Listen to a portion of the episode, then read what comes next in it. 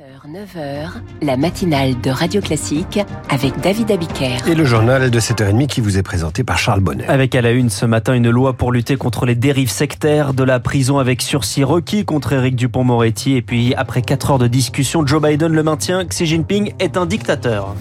Et après ce journal, que pèse cette poignée de main entre Joe Biden et Xi Jinping? C'était hier au sommet de l'Asie-Pacifique. Christian Macarrier dans l'écho du monde nous le dira. Macron en Suisse, l'occasion de savoir comment les Helvètes voient les Français. Ce sera le journal imprévisible à 8h moins quart. Et puis on reparle de la voiture électrique à moins de 20 000 euros. C'est le pari de Renault décrypté par David Barou.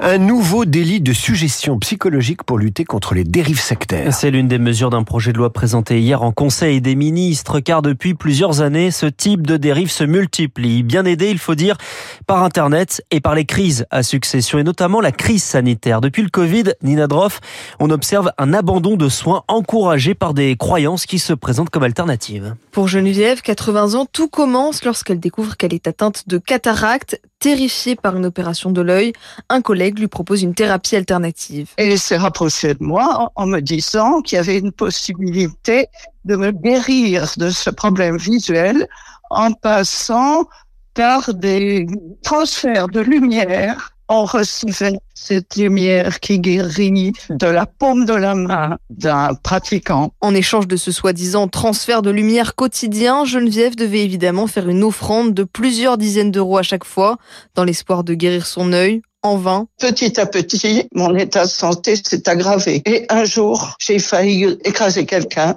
parce que je ne l'avais pas vu traverser. Ce type de cas est loin d'être isolé. Les dérives sectaires liées à la santé représentent aujourd'hui plus d'un tiers des saisines de la Mivilude.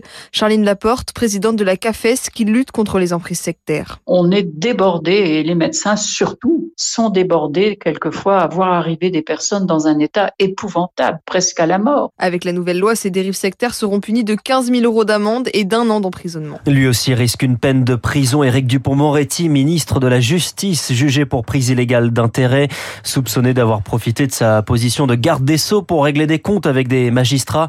Augustin Lefebvre, le procureur Rémi requiert un an de prison avec sursis. Oui, peine inférieure aux cinq ans d'emprisonnement encourus par Éric Dupont-Moretti, mais peine qu'il qualifie de juste et significative pour un ministre gardien du droit dont la culpabilité ne fait aucun doute. Le temps d'un été, on a basculé dans l'abus de pouvoir, le conflit d'intérêts sautait aux yeux selon Rémi Yates. Une ligne a été franchie par colère, par rancœur mais aussi car euh, le ministre novice en politique a été mal conseillé, mal protégé par son entourage, reconnaît l'accusation. Rémi Haitz nie toute vengeance des juges envers un avocat qui ne les apprécie pas et relève le caractère inhabituel de la situation. Vous voilà en civil et nous tous en robe, ça ne fait plaisir à personne. Avec son réquisitoire, il précise que la Cour peut s'abstenir de prononcer une peine d'inéligibilité. En face, Éric Dupont-Moretti reste calme, pas de commentaires, pas de soupirs, pas d'emportement. Ses avocats plaideront aujourd'hui. Et la décision sera ensuite mise en délibéré. Elisabeth Borne attendue dans le Pas-de-Calais dans une heure près de Montreuil-sur-Mer. C'est dans le secteur de la Canche, l'un des cours qui a débordé. De leur côté, les Restos du Cœur appellent au don. L'association est aussi touchée, notamment à Arc, où le local a été inondé. Ludovic Fontaine est le responsable départemental de l'association tout ce qui était dedans est, est foutu, euh, que ce soit congélateur, euh, frigo, le stockage qui baignait, euh, des jouets pour les enfants qui baignaient aussi, des habits, tout confondu. En a à peu près 8 tonnes de marchandises qui sont parties. Malheureusement, ce bâtiment aujourd'hui, bah, il est inexploitable. Donc on cherche un local. On va installer un camion itinérant. Et l'objectif, c'est de recevoir bah, les personnes accueillies habituelles et puis les sinistrés qui ont besoin, les dépannes. Les denrées fortes qu'il faut demander aux gens s'ils peuvent nous aider, c'est tout ce qui est plat préparé, des boîtes de conserve et puis tout ce qui est habits parce qu'évidemment, l'humidité qui règne en ce moment et le froid n'aide pas non plus ces personnes-là, donc euh, les habits sont plus que les bienvenus également. Une propos recueilli par Lucie Dupressoir. Quatre heures de discussion entre les deux présidents des deux plus grandes puissances mondiales. Et peu d'annonces en sortie de ce sommet, si ce n'est que Joe Biden et Xi Jinping décrocheront leur téléphone et se parleront directement en cas de crise. Évidemment, les divergences persistent, hein, principalement sur euh, Taïwan, mais le dialogue a été constructif, dit le président Joe Biden, en conférence de presse interrogé ensuite pour savoir s'il qualifiait toujours son homologue de dictateur. Écoutez, c'est vrai, c'est un dictateur dans le sens où c'est un gars qui dirige un pays communiste, basé sur une forme de gouvernement totalement différente du nôtre. Voilà Joe Biden qui s'est assez vite retourné.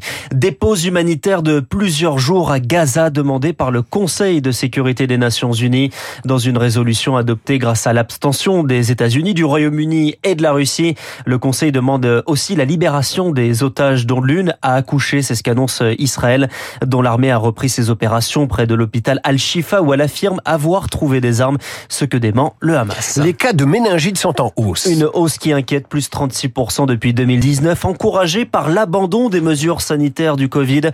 Plusieurs foyers signalés, notamment en Alsace, malgré l'obligation vaccinale pour les enfants. Une obligation, mais seulement pour un certain type de méningite à méningocoque. Mohamed Keirta'a de l'Institut Pasteur recommande d'ailleurs un élargissement de cette vaccination. Cette maladie est mortelle à 100% s'il n'est pas traité, et même traité, il reste 10% de mortalité et 25% de séquelles à vie. C'est une maladie qui tue en quelques heures. En plus, on a des formes atypiques avec ce rebond. Tout ça fait que notre arme actuelle reste la prévention. Il est urgent maintenant de mettre à jour notre stratégie vaccinale en France pour élargir vers d'autres types de méningocoques qui ne sont pas pour l'instant ciblés et probablement aussi élargir la vaccination vers les tranches d'âge qui ne sont pas non plus ciblées parce que le rebond qu'on est en train d'observer actuellement est essentiellement dans la tranche d'âge de 16-24. Un propos recueilli par Rémi Pfister. Et puis cela doit éviter les pagailles dans les aéroports. À chaque mouvement social, désormais, les contrôleurs aériens devront prévenir de leur participation à une grève au plus tard à midi, l'avant-veille de chaque journée. C'est ce qu'a adopté définitivement le Parlement hier, un service minimum qui existe déjà notamment dans les transports ferroviaires. Merci Charles. Vous, le service minimum, c'est les titres à 8h30. À tout à l'heure. Prochain journal à 8h à suivre l'écho du monde. Poignée de main au sommet entre Joe Biden et Xi Jinping. Christian Macarian nous donne les enjeux dans 30 secondes.